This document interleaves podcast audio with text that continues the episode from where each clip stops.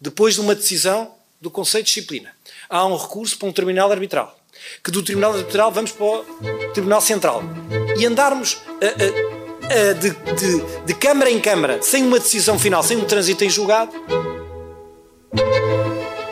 Viva! Está com o Expresso da Manhã. Eu sou o Paulo Baldaia.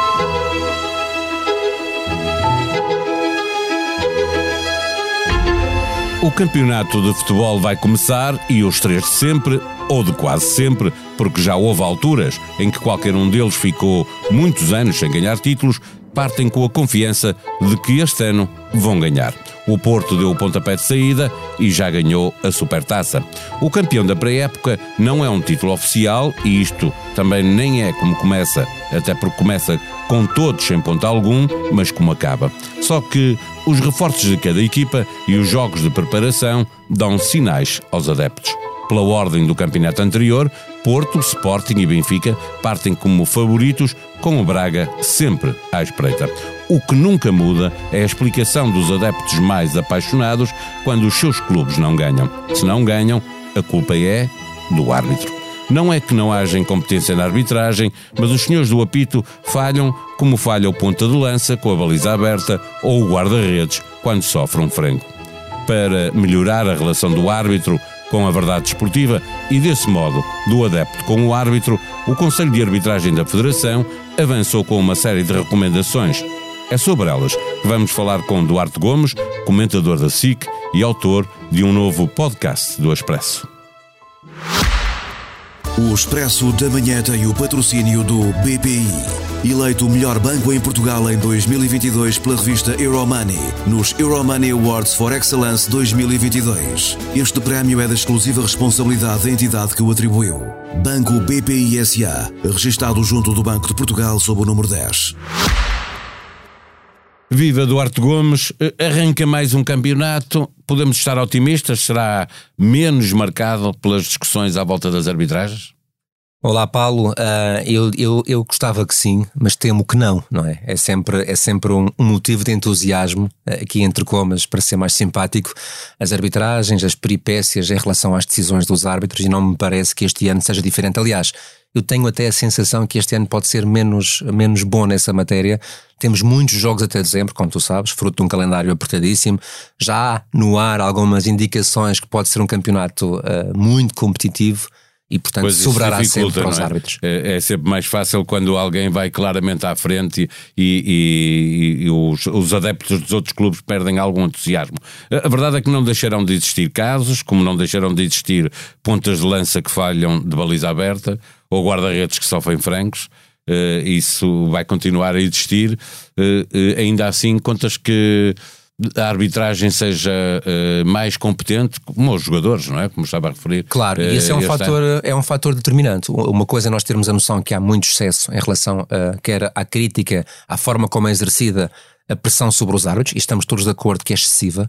Um, outra coisa é nós também termos a capacidade de olhar para o umbigo e perceber que de facto podemos, neste caso os árbitros, podem ser mais competentes.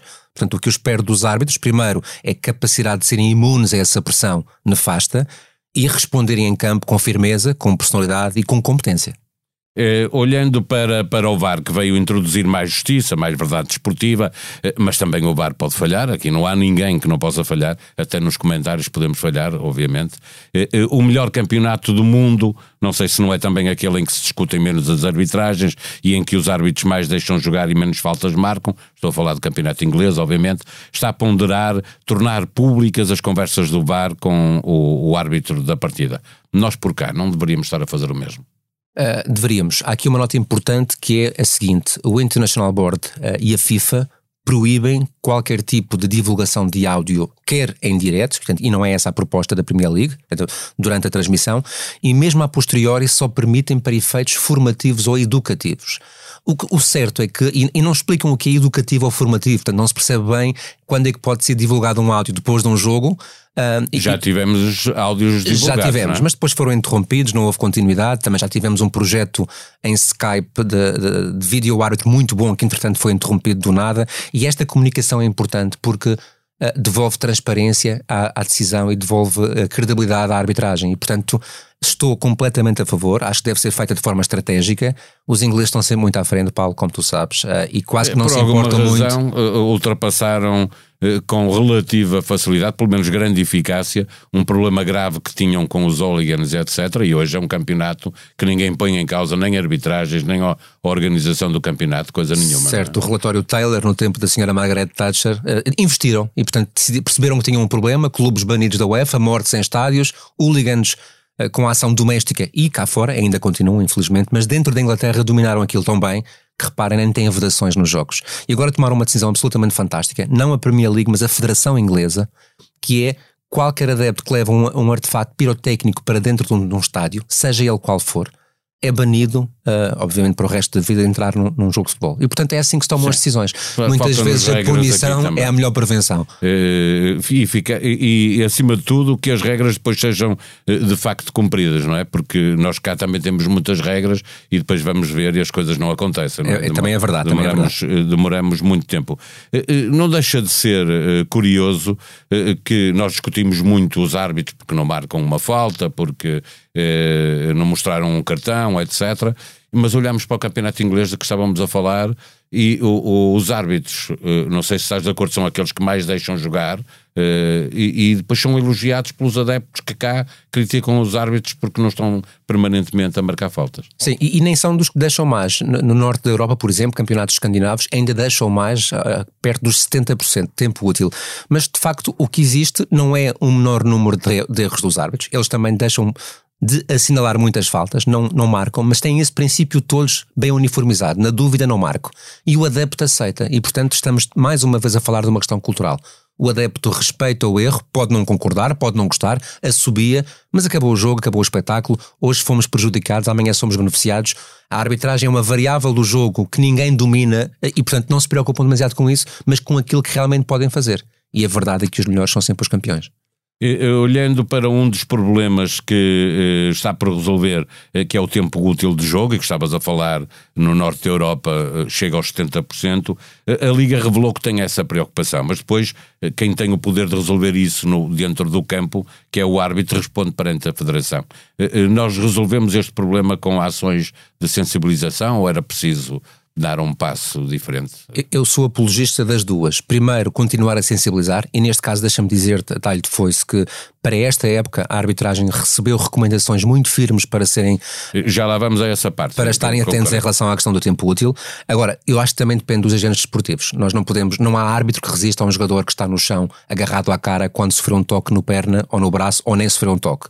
E não há árbitro que resista a um, jogador, a um guarda-redes que insiste em pedir assistência médica, Note-se que o árbitro não pode negar, está obrigado a mandar entrar em campo um, uh, quando, quando ele de facto insiste em não se levantar. E portanto, isto também passa muito. Ou o treinador que diz fica no chão, fica no chão, como tantas vezes os quartos árbitros ouvem uhum. e qualquer pessoa ouve ali ao pé. Portanto, eu compreendo alguns subterfúgios mais malandros para, porque são estratégia de jogo, quando se tornam excessivos, prejudicam o jogo. Esta é uma reflexão importante que passa apenas não pelos árbitros, mas também pelos outros agentes esportivos. Olhando agora para o mais geral, o que é que vai mudar? Que instruções receberam os árbitros para esta época? Rapidamente, as instruções não são alterações à lei, e é importante que isto fique claro, claro são recomendações baseadas na, no, nos anos anteriores, ou seja, o que é que correu menos bem que nós queremos corrigir em termos de estratégia de ação. Rapidamente, tempo útil de jogo é para atacar, uma ideia muito simples. As substituições tinham em média 30 segundos de compensação para cada uma, para sopa 45, e portanto vamos ter mais tempo no final do jogo, porque há muitas substituições, como tu sabes, pode haver até 10 num jogo. Demoradas. Demoradas. Vezes. A, apressar ainda mais o jogador que sai para que o faça pela linha mais próxima e não pela linha que ele quer a, a passo. Um, ser muito mais uh, uh, uh, intolerante, digamos assim, com os guarda-redes, com os lesionados, haver comportamento, tolerância zero em relação ao comportamento dos bancos nós vemos, Paulo, muitos excessos em relação ao ano passado situações normais, Até lançamentos laterais. depois o que se passa dentro do campo. Esse é que é, é o problema. E os, e os, próprios adeptos, não é? Quando vem o seu próprio treinador manifestar-se, um banco todo de pé por causa de um lançamento lateral tantas vezes, não é? Um, obviamente cria um ambiente hostil em relação a tudo e todos e, portanto, é potenciador de conflitos. Um, entradas vai ser, violentas. Vai ser Paulo, difícil mudar a mentalidade dos bancos. Mas é aí que entra a eh, punição, Paulo. E como nós vemos, se a sensibilização não funciona, a punição entra. E se a punição for eficaz e efetiva, acredita que funciona a, bem. A seguir, porque quando nos chega ao ele, permite-me a expressão. Depois são as entradas violentas, ainda agora vimos um lance em que não houve malícia, mas houve uma, uma, uma entrada que foi duríssima ao ponto Poderia de causar. provocar uma lesão. E não causou por um, por, um, por um mero acaso, o pé torceu todo do jogador. Esses lances são sempre para cartão vermelho. E, portanto, no fundo, é proteger os talentos, proteger a integridade de quem tem talento e que é muitas vezes maltratado pelos colegas de profissão. Sofre muitas faltas ao longo de um jogo. Muitas não é? faltas. E, portanto, simulações, atacar as simulações, não apenas as quedas nas áreas, mas, mas também noutras zonas do campo, as tais lesões que são fictícias, que não aconteceram na cara, o simular a lesão, o rebolar aí, no chão. eh, se é um amarelo, o VAR, que, que, que é quem tem, Tem que mais ser o árbitro. de ver, Não pode ver. Não, não pode ver, não é só se for vermelho, Infelizmente vê, mas não pode atuar. Claro. Mas o Arte aí tem que estar As mais. simulações mais são amarelo, não É. são vermelho. Certo. Infelizmente não são vermelhos. As grosseiras, se fossem cartão vermelho, também paravam muito, com certeza. Exato. E fiquei muito à volta disto, Paulo. No fundo, tentar que o jogo se fique mais rápido, mais célere eh, e torná-lo mais espetacular. Finalmente, uma boa notícia neste podcast, o de que vem aí, um podcast sobre arbitragem, teu, Duarte Gomes. O nome do podcast dá o título, aliás, a este episódio do Expresso da Manhã. Eh, eh, o teu podcast vai se chamar A Culpa é do Árbitro. Este episódio do Expresso da Manhã chama-se Se o meu clube não ganha, a culpa é do árbitro. Arranca terça-feira. Como é que vai ser? Arranca terça-feira, Paulo, e agradeço-te já este lançamento em primeira mão. Estou, estou feliz e entusiasmado com este projeto. É o meu projeto, é o meu primeiro projeto a- áudio, digamos assim. Já estava em televisão, já estou na imprensa escrita, tenho esse prazer, mas quero continuar a, a passar estas coisas da arbitragem para as pessoas. Não apenas para os lances de futebol e daquela que é a sua maior polémica, mas acima de tudo para o esclarecimento técnico para a humanização do erro e este podcast que vai sair todas as terças-feiras a partir da próxima terça-feira, a culpa é do árbitro nasce já no próximo dia 9 uh, antes do almoço, tenta fazer uma análise geral à arbitragem, abordando de forma muito clara os lances mais uh, controversos, mais uh, mediáticos do, do fim de semana, tecnicamente, e também dando algumas ideias em relação à arbitragem de um ponto de vista mais geral, com esclarecimentos, Mais com pedagógico? pedagógico, com algumas curiosidades, com algumas histórias. A ideia é de facto desmistificar este monstro que é a arbitragem, que no fundo é apenas e só um agente obrigatório do jogo. Portanto, uh, vamos tornar isto mais normal. E esse é o objetivo do podcast. A culpa é do árbitro. Duarte Gomes, a partir de terça-feira, dia 9. Obrigado, Duarte. Um abraço, obrigado, Paulo. Sexta-feira, dia de nova edição do Expresso nas Bancas, disponível online para assinantes. Na manchete, a pedofilia na Igreja Católica. Padre denuncia 12 sacerdotes, há mais dois bispos, guarda e Setúbal, suspeitos de encobrimento. Metade dos padres denunciados ainda está no ativo. Orgulho e preconceito. O dicionário da luta trans. Para saber do que falamos, fica o convite para conhecer Guadalupe Amaro e Isaac dos Santos, ativistas trans, nas páginas do Expresso. Faz capa na revista Bernard Arnault.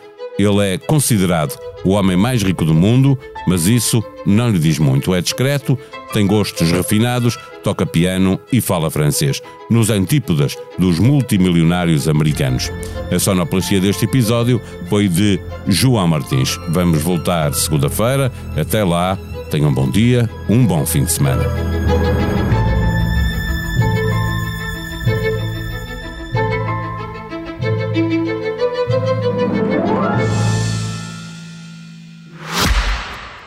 Expresso da Manhã tem o patrocínio do BPI. Eleito o melhor banco em Portugal em 2022 pela revista Euromoney, nos Euromoney Awards for Excellence 2022. Este prémio é da exclusiva responsabilidade da entidade que o atribuiu. Banco BPI SA, registado junto do Banco de Portugal sob o número 10.